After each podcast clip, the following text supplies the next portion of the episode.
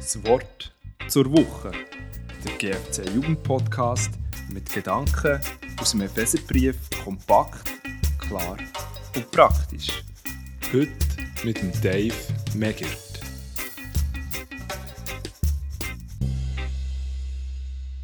Im heutigen Podcast lesen wir Epheser 1, 15 bis 17. Das ist auch der Grund, warum ich mich so über euch freue.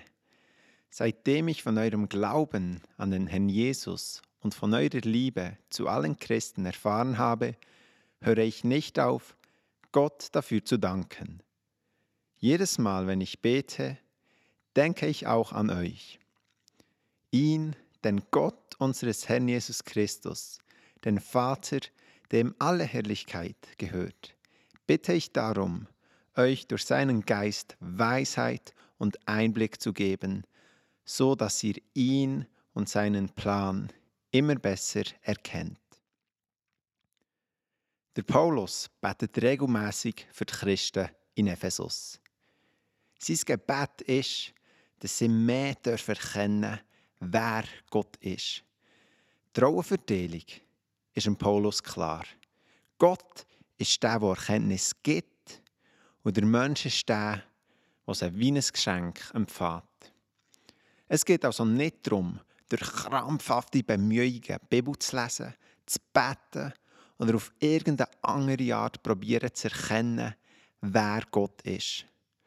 Ohne sein Geist werden die Sachen schnell zum einem toten Ritual. Aber wir dürfen mit leeren Händen zu Gott kommen und ihn um Erkenntnis bitten.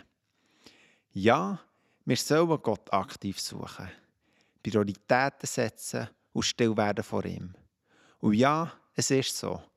Gott lässt uns ihn primär durch sein Wort erkennen. Aber schlussendlich liegt es nicht an unseren genug grossen Bemühungen. Es ist immer seine Gnade, die uns erkennen wer er ist. In meinem persönlichen Leben gibt es gerne um Zeiten, wo ich mir beim Bibellesen blind vorkomme und das Gefühl habe, hey, das hat doch nichts mit meinem Leben zu tun. Dann stehe ich vor einer Entscheidung, ob ich krampfhaft probiere, mich zusammenzureissen, mir mehr Mühe zu geben. Oder ob ich vor Gott kapituliere und sage, guter Vater, ich kann es nicht, aber dein Wort sieht, dass du willst, dass wir dich erkennen. Öffne du meine Augen, um dein Wort zu verstehen.